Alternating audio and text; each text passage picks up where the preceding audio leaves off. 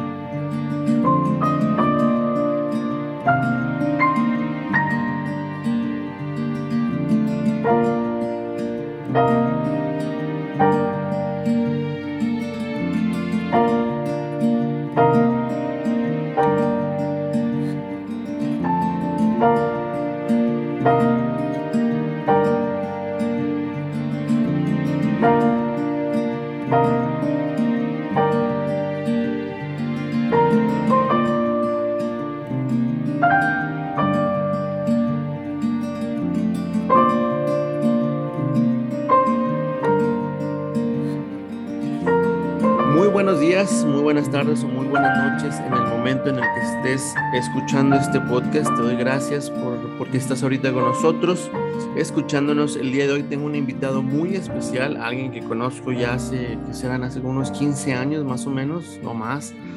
Eh, lo conocí en la universidad y perdimos contacto durante un tiempo, pero seguimos ahí en comunicación en redes sociales, veía sus, sus posts, sus publicaciones y me da cuenta del amor de esta persona que siente por nuestro Señor Jesús. Y eh, cuando, cuando veía todas estas publicaciones, pues dije, tengo que entrevistarlo para el podcast. Está con nosotros el día de hoy Iván de la Rosa. ¿Cómo estás, Iván? Hola, Pepe. Eh, muy buenos días, buenas noches, en el tiempo que nos estén escuchando. Bien, gracias a Dios. ¿Y tú cómo estás? Bendito Dios, bien, también gracias a Dios.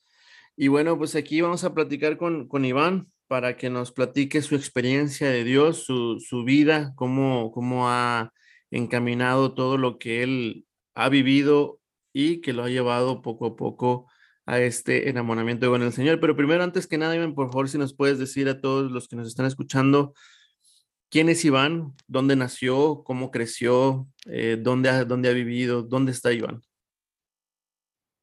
Claro, con todo gusto.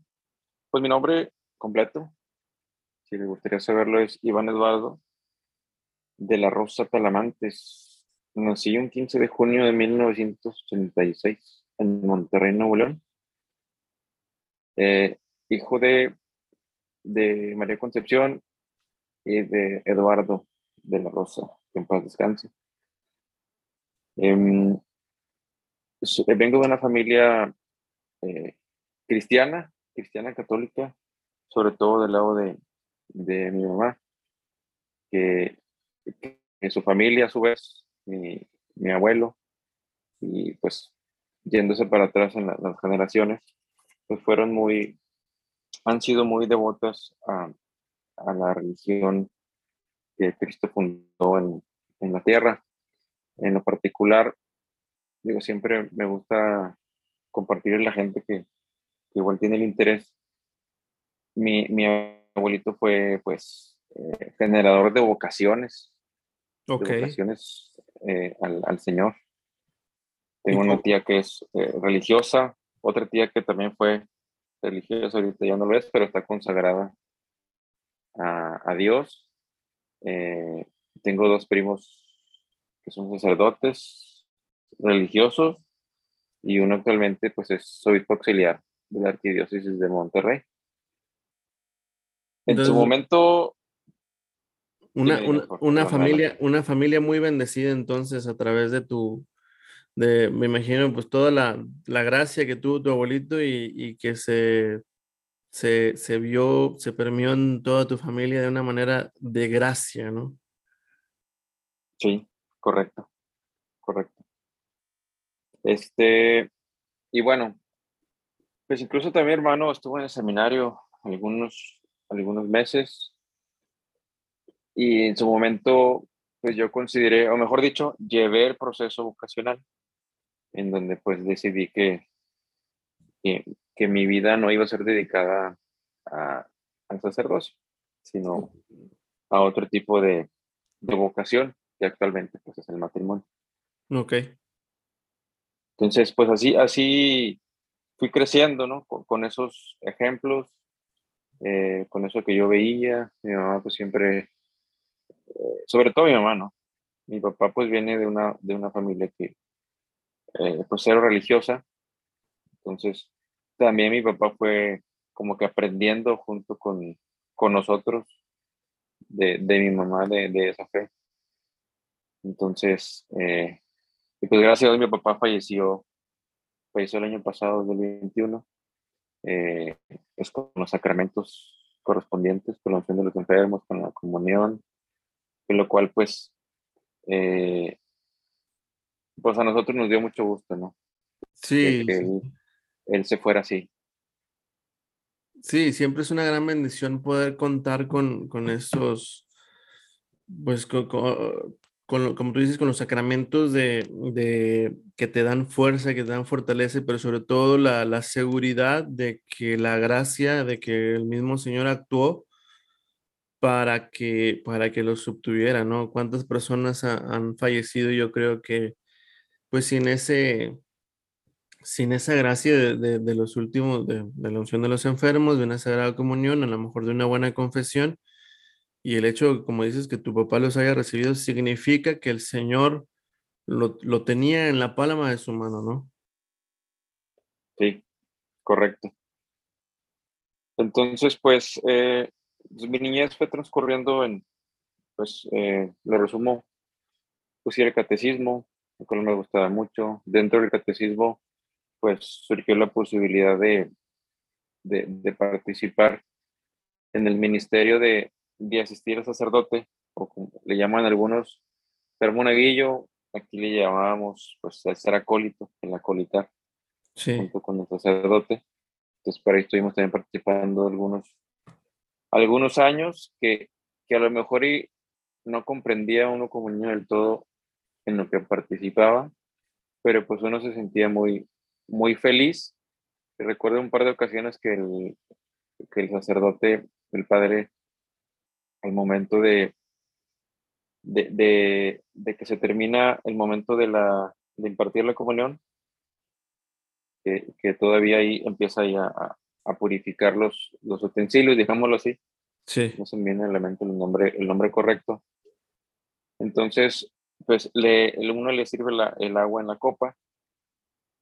Eh, al final de que el sacerdote está haciendo ese momento, y me comparte, ¿no? Me comparte que yo beba directamente de, esa misma copa. Entonces fue un momento, pues que yo sentí muy bonito y me sentí parte de, de, ese momento.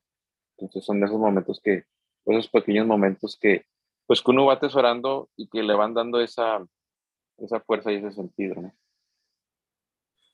No, este, que pues es, una, una vida pues cerca, ¿no? Cerca de, de la iglesia, pues ya hablamos de, de, tus familiares que son sacerdotes, el obispo, y, pero ¿cómo fue que Iván fue enamorándose del Señor?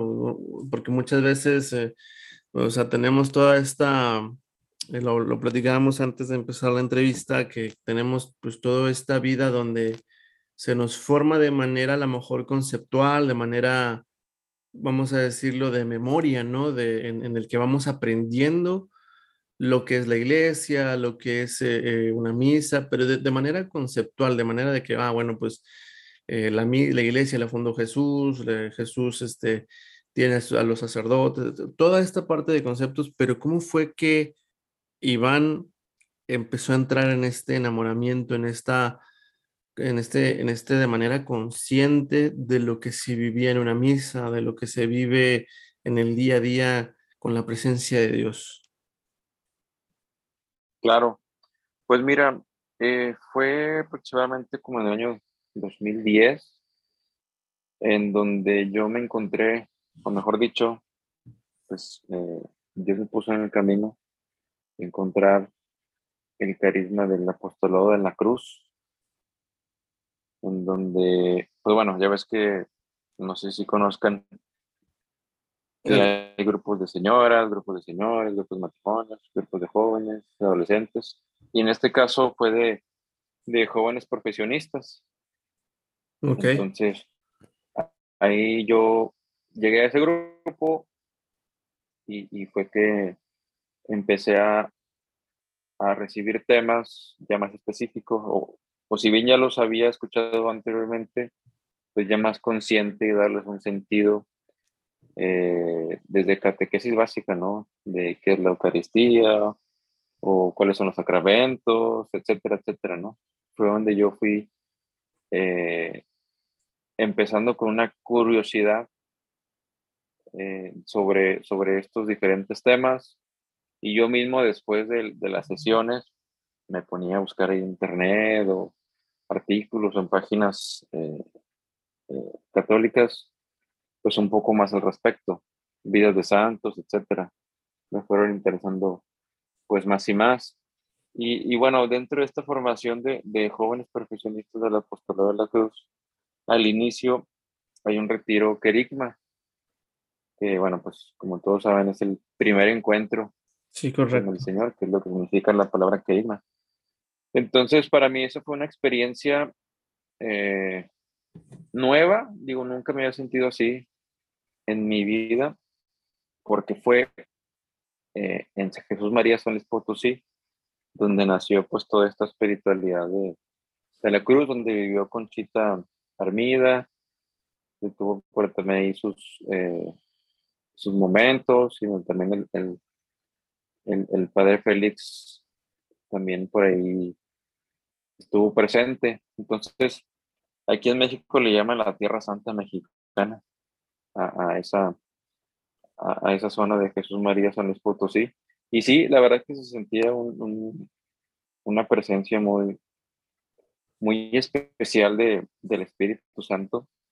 Hay un momento donde, donde recibimos al Espíritu Santo, en donde sientes que te recorre, pues algo muy especial, digo, no sé cómo explicarlo, te recorre tu cuerpo y, te, y pues te dobla, te hace sentir pues muy pequeño frente a la inmensidad de, de Dios. Es un momento muy, muy bonito, ese retiro. Y entonces fuiste, fuiste creciendo en este movimiento del apostolado para, para algunos que nos han seguido. Bueno, por ahí he entrevistado a una hermana que, que la hermana Ivette, que ella es de, se desprende una de las, el, apostolado de la cruz es, es un, un, apostolado muy rico, muy, muy grande. Este, el apostolado de la cruz de Conchita, junto con el sacerdote, este, recuérdame el sacerdote que lo fundó junto con Félix Conchita. de Jesús. Félix de Jesús. Félix de Jesús Ruyer. Este, el, ellos dos fundaron esta congregación y de ahí se desprenden pues muchos apostolados, muchos movimientos. Eh, por ejemplo, los, los misioneros del Espíritu Santo es una congregación de sacerdotes que, una congregación religiosa de sacerdotes que nace de este movimiento. Las, las hermanas este, de, del, bueno, eh, uno, el primer, el primer eh, sacerdote misionero del Espíritu Santo, el padre Moisés, él funda a estas hermanas del Inmaculado Corazón, este, que es parte del movimiento eh, del apostolado de la cruz. De la cruz. Uh -huh. Sí, y, y, cuando uno se va metiendo con todo el apostolado, va descubriendo más cosas. Hay cosas que yo, yo no, no he alcanzado a meterme completamente, pero lo poquito que, que he visto de ellos, bueno, mi niña estuvo en un colegio de ellos, ¿verdad? de ellas, de las, de las, de esta congregación que les digo, este, pero sí, o sea, hay, hay, hay, mucha, mucha riqueza. Los escritos de Conchita, que tengo por ahí dos libros y los, los no los he leído completos, los he ojeado, pero una, una espiritualidad muy, muy, muy profunda, muy bonita, muy, muy enriquece, enriquece, enriquecedora. Este, entonces, este, pues para quien no conozca de este movimiento, para que los invito a que pregunten en su ciudad o este, se puedan poner en contacto a lo mejor con, con nosotros a, través de, de, aquí de la página. Este, es, un, es, un, es un movimiento muy, muy, muy bonito. Y bueno, Iván, empezaste a, a viviste este retiro. Eh, ya dices, bueno, viste tu proceso vocacional que dices, ok, no es, no es por ahí mi, mi camino, mi camino es más por acá, por, por la vida laica, pero eh, un, un, laico que a lo mejor va, va de la mano con el Señor. ¿Cómo transcurre la vida de Iván después de, de, estos movimientos, de este, de este encuentro con Jesús? ¿Cómo es la espiritualidad de Iván? Pues bueno, eh, digo, voy a contar esto porque es importante. Ahí en, en este grupo del apostolado de la cruz que yo ingresé aquí en, en Guadalupe, Nuevo León, este, conocí a la que ahora es mi esposa. Ella era parte o una de las eh, que dirigían este grupo de jóvenes profesionistas en, en, la parroquia a la que pertenezco. Entonces, ahí, la conocí. Entonces también fuimos como que de la mano, pues siguiendo, eh, caminando. Eh, y en lo particular, pues terminó, terminaron los años, son tres años de, de formación en el apostolado de, de la Cruz Jóvenes Profesionistas. Y después de esos tres años tú tienes la opción pues de, de cómo quieres servir al Señor, ¿no? O sea, puedes abrir un grupo para que tú lo dirijas o simplemente pues en cualquier eh, momento de, de, tu vida pues siguiéndolo, pues predicando, ¿no? Todo lo que has aprendido pues ve y, y, y predícalo, ¿no? Como, como apóstol de la cruz que finalmente eh, somos, así se le llama. Cuando terminas tu formación, eh, ya eres un apóstol de la cruz. Ok. De parte de la espiritualidad de la cruz. Entonces, pues mi decisión fue abrir un, pues, un grupo en otra parroquia, una parroquia que se llama Santa Lucía, en Monterrey, Nuevo León, en donde junto a otros hermanos, pues eh, ahora compartimos lo que ya habíamos aprendido a otros jóvenes, ¿no? Entonces okay. por ahí transcurrió otros tres años.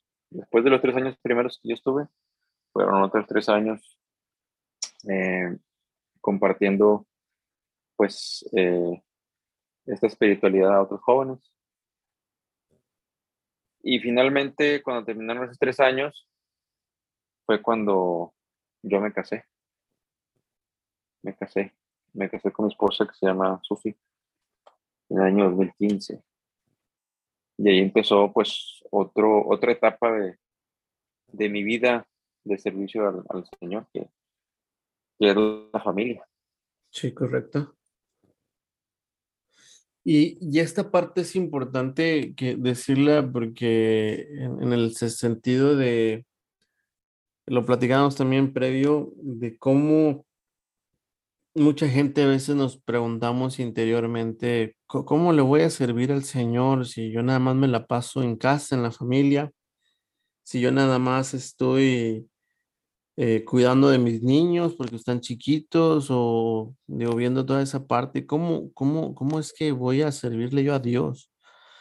Y, y precisamente hablábamos de eso, de cómo, este, que me decías de, bueno, pues ya las hijas es, bueno, platicamos, ya las hijas son, son, son suficiente. Bueno, lo que pasa es que Iván tiene hijas, ¿verdad? Dos hijas. Y, y yo también tengo dos hijas. Entonces, por eso decimos hijas, ¿no? Pero eh, ese ya es un apostolado suficientemente fuerte para, pues, para, para servir al Señor, ¿no? ¿Cómo es en este caso, este, Iván, eh, bueno, en este caso que estamos hablando con Iván, en esta formación de sus hijas? ¿Cómo, cómo, cómo lleva esta formación de las niñas? Pues bueno, eh, digo, lo que comentabas de, de, que es un apostolado, sí, sí lo es. Digo, después de venir de, de, varios años en donde pues estabas tú solo, digámoslo así, porque no tenías una responsabilidad de hijos, de estar en el apostolado de a lo mejor ir a retiros, subir a horas santas, subir a misas, este, digo, aparte de las misas de los, de los domingos. Entonces, de repente te casas y, de, y a los pocos meses, pues, nació mi, mi primera hija. Entonces, pues sí fue como que un cambio radical. Ya, ya no tengo todo eso que tenía, que me llenaba, este, pues sí se sintió el cambio, ¿no? Digo, a final de cuentas, pues seguimos siendo humanos y por, por mucha, este, pues, adoctrinamiento, digámoslo así, o espiritualidad o fuerza de voluntad, pues sí se siente, ¿no? Sí se siente el cambio. Y, y, y pues como cualquiera que tiene hijos, pues sabe que es pesado al inicio, los velos, el, compaginar esto con todavía con tu vida matrimonial con tu esposa y con el trabajo, sí es pesado y en lo particular, este, pues sí, sí fallamos ya después con, con las misas, que sí, sí me pesaba mucho, sí me pesó mucho en ese, en ese momento, en ese entonces.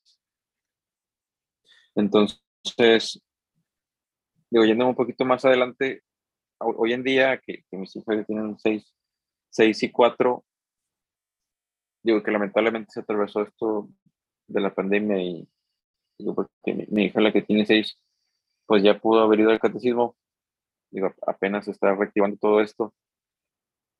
Pero eh, justo ayer me gustaría platicar una experiencia, ayer Ayer fue Viernes Santo, viernes 15 de abril de 2022. Me tocó participar a mí en una representación del Via Crucis aquí en Monterrey, de parte de la Arquidiócesis de Monterrey. Entonces, mi hija de, de, cuatro, de cuatro años, que es muy inquieta, muy inquieta, y que a veces le dice, vamos a misa, y dice, ay no, y se va corriendo, porque ni sabe ni qué es. O las veces que ha ido, pues piensa que eso es algo aburrido, ¿no? Sí. Y siente que es algo aburrido.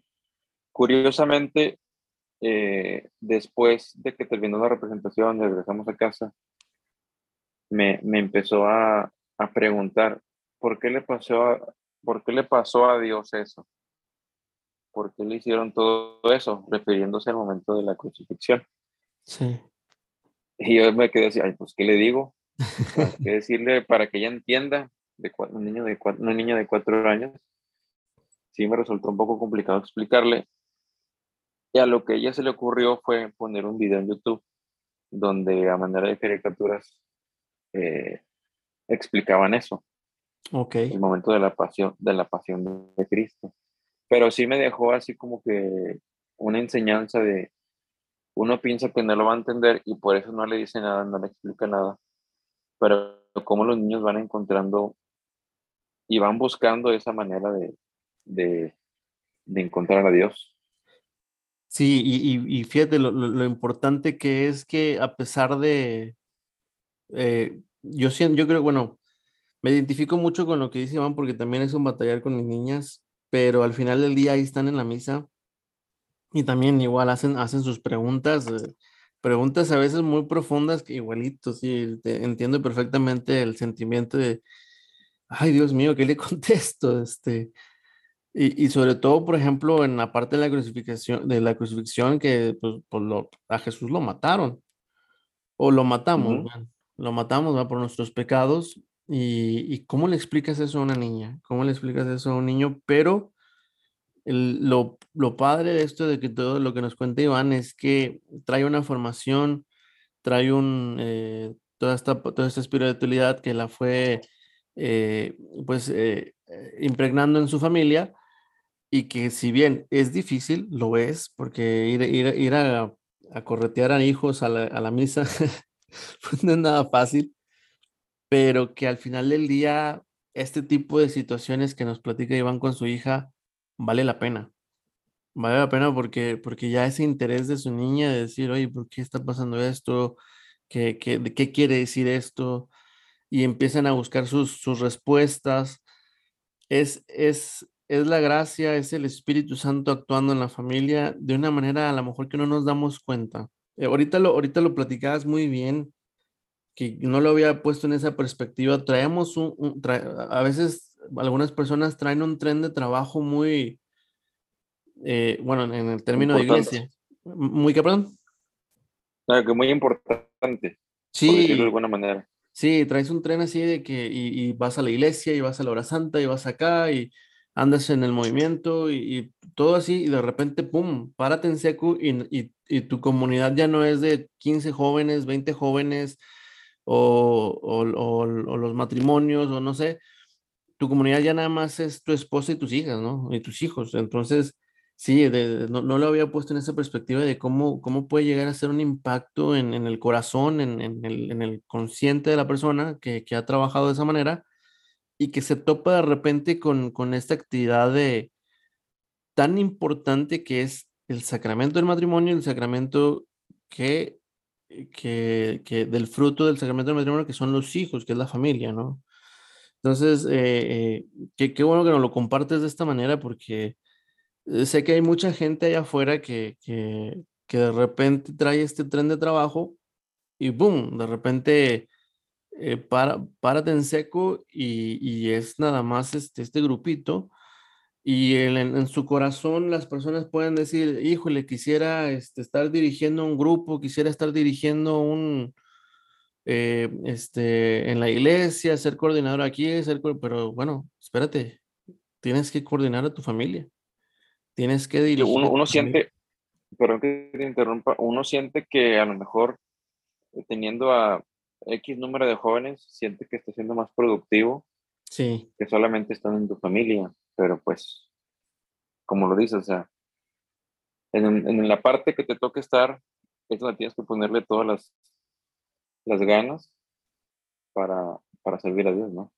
Sí, definitivo. y y ese es, eh, eso es lo, lo, más bonito de, de, la vida con Dios, que, que Dios nunca se aparta de nosotros, que Jesús siempre está a nuestro lado y que nos invita constantemente a que le sirvamos. Y, y, a lo mejor podremos decir, Jesús, ¿en qué te voy a servir? ¿Cómo te puedo servir? Bueno, a lo mejor si, si, en, si en tu casa tú está, tienes algún familiar enfermo y te toca atenderlo, ese es el servicio que le estás dando a Jesús. Si a lo mejor este es este cuidar a tus hijos, ese es el servicio que le estás dando a Jesús. Y, es la familia en sí eh, donde, donde tenemos que también, porque una, una realidad también es, es que el demonio ataca constantemente a la familia, ¿no? Entonces, eh, eh, el hecho de que invitemos a Jesús a que sea el centro de nuestra familia, a lo mejor va a haber un día en el que en todo el día no hablaste de Dios, pero que ahí estuvo. ¿Cómo estuvo? Estuvimos unidos, estuvimos, este, nos reímos juntos, a lo mejor hicimos la tarea, este, con las hijas, a lo mejor, no sé, de alguna manera en este caminar diario que vamos haciendo y que, que se ve reflejado en los momentos como lo que me acabas de decir, ¿no? Mi hija ayer me preguntaba, ¿por qué esto? ¿Por qué aquello? ¿Por qué, por qué a Jesús le está pasando esto? Entonces, este, eh, Iván, no, sé, ¿algo más que nos quieras contar? Mira, digo, complementando el punto, y de hecho también mi, mi niña decía que pareció muy, o sea, muy tierno como le decía, que yo no quiero que me pase eso a mí, digo tierno porque pues no, no te va a pasar porque Jesús ya lo hizo por todos nosotros. Entonces, digo, ahí como que sin querer me generó esa, esa reflexión profunda para mí. Digo, eh, y, pues en pleno Viernes Santo, pues, pues qué mejor, ¿no? Sí, definitivamente. agregar eso. Oye, Iván, y bueno, a lo mejor esta pregunta que te voy a hacer, este, a lo mejor ya me la contest ya la, ya la habrás contestado sutilmente en la conversación que hemos tenido. Porque la siguiente pregunta es, ¿quién es tu santo favorito? Pues bueno, hay varios que me llaman la atención, pero este, uno que, que, que me gusta mucho es San Agustín o Agustín de, de Hipona. Ok. Antes de paréntesis, pues, dije, sutilmente, la mujer me contaste, dije, a lo mejor va a decir Conchita, pero Conchita es beata, apenas es beata, ¿sí cierto? Sí, sí, sí, sí. Está en, en vías de. en vías de, sí, correcto, correcto. San Agustín, ¿por qué San Agustín? Pues bueno, San, eh, San Agustín, pues fue, fue este, hijo de, su papá era pagano. Sí. Y su mamá, eso me fue como se llama su mamá. Santa Mónica. Santa Mónica, correcto. Entonces, Santa Mónica era cristiana y San Agustín, pues, gran parte de su vida fue, o se le llama libertino, o vivió una vida pagana, ¿verdad? Sí, sí, sí, sí. Este, lo cual, pues, pues hoy me identifico, digo, no es que yo sea un libertino, o sea, o, vida, o viva una vida pagana, sin embargo, me identifico por la humanidad. Digo, a final de cuentas, todos los santos fueron personas como tú y como yo, y que todos aspiramos, eh, o el fin de del, del cristianismo, pues es ser, ser santo, ¿no? A, eso queremos llegar, o a eso aspiramos, por, y por eso tratamos de vivir una vida cristiana. Entonces, digo, y tampoco es que me identifique porque, ah, bueno, pues voy a hacer lo que quiero unos años y después pues ya me convierto. Pues no, digo, tampoco es así. Sin embargo, eh, también me identifico porque pues su mamá era cristiana y siempre estaba pidiendo constantemente eh, pues por su hijo, por su conversión. Y, y quieras o no, eh, las mamás siempre son, hacen ese papel de, de, pedir por sus hijos, incluso que ya estén casados, aunque ya estén grandes o en cualquier momento de la vida siempre están al pendiente y piden por, por sus hijos. este, entonces, aunque uno no se dé cuenta, esas plegarias o esos rezos de las mamás hacia Dios, pidiendo intercesión por la conversión de sus hijos, pues sí, sí surten efecto y uno se da cuenta hasta que lo vive, hasta que lo vive. Em, entonces, una, una de las frases que, que me gusta de, de Agustín, ya, ya, que se convirtió, que, que gracias a Dios él, él, llegó a convertirse en, en doctor de la iglesia, es que decía, ama y haz lo que quieras. Correcto. Entonces, podrá ser algo muy, muy corto y podrá sonar algunos lo podrán decir, ah, bueno, pues voy a hacer lo que quiera, pero amando. No, o sea, tampoco es así es, si, si, si nosotros sabemos que lo que es amar, en realidad, en profundidad, o sea, todo lo demás, solito saber dando, como dice la escritura. Busca primero el reino de Dios Entonces, y lo demás se dará por añadidura. Entonces, cuando tú amas en verdad a una persona, amas de verdad lo que haces, cuando dejas de lado pues las banalidades y te entregas al 100 a alguien o algo, ni siquiera queda lugar para, para lo mundano. O sea, ya no es como que si antes solía hacer algo mundano, pero hoy amo, ya ni siquiera es algo que, que ni por costumbre ya lo hago, sino ya no lo necesito y el amor es algo que está eh, pues presente en mi vida. Entonces, por eso me llama mucho la atención Sí, sí este, esa frase es muy, muy, muy bonita también, este, de, como dices, cuando uno sabe amar realmente, y, bueno, la expresión del amor máximo es Jesús, y bueno, hoy, estamos grabando en, en, la mañana del sábado de, de, Gloria, ayer fue Viernes Santo, como ya bien lo decía Iván, y, es la, la expresión máxima del amor, entonces, cuando, cuando nosotros vemos por nuestros hermanos, y, es muy rico lo que acabamos de platicar porque, porque eh, Iván es papá, un servidor es papá, y, y, los papás de alguna manera, este, papá y mamá, padre y madre, eh, te, te, empiezas a desprender de ti mismo por, por ver a los hijos, empieza uno a aprender a eso, empieza uno a aprender a, a, ya no ver tanto por uno mismo, sino por los hijos, ¿no? Entonces, eh, ese amas y haz lo que quieras, pues poco a poco el Señor nos va educando, ¿verdad? Ese verdadero amor. Aquí el chiste es decirle diciendo a Jesús sí todos los días, decirle diciendo que sí para que también se quede nuestra familia.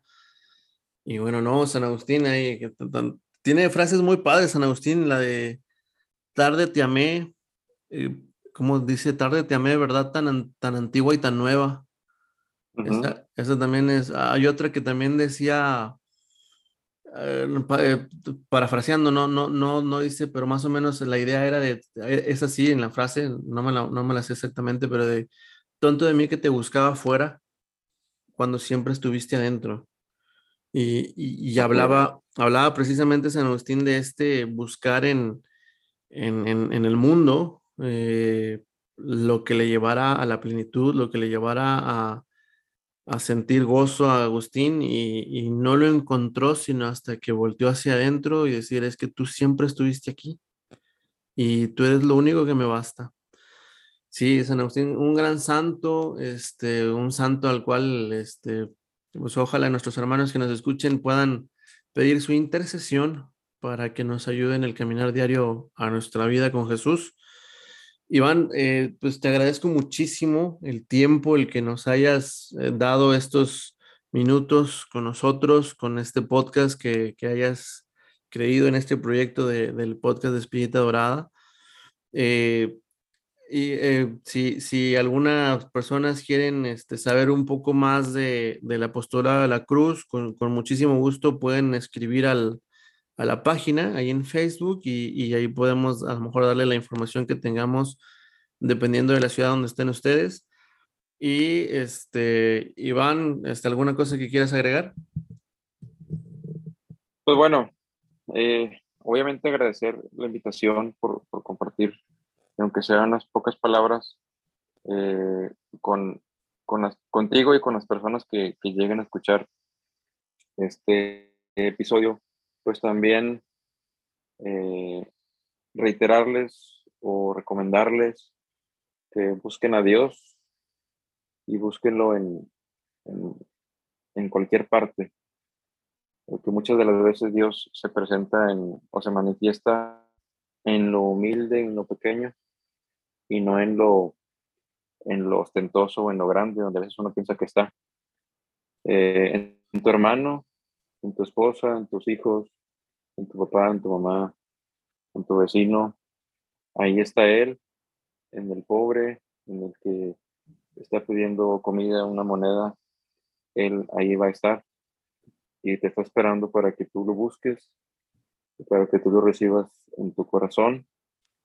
Eh, y siempre, siempre, siempre, por más que, que tropieces en tu vida, siempre va a estar ahí Él para abrazarte, perdonarte y decirte, no te preocupes, yo te amo mucho y no te voy a soltar.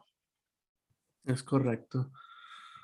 Pues bueno, mis hermanos, pues muchas gracias por escucharnos, que, el Señor me los bendiga a todos abundantemente. Eh, recuerden hoy, o si lo llegan este, a escuchar eh, en, domingo, acuérdense de ir a misa, acuérdense de, rezar diario, acuérdense, como dice Iván, de acercarse al Señor.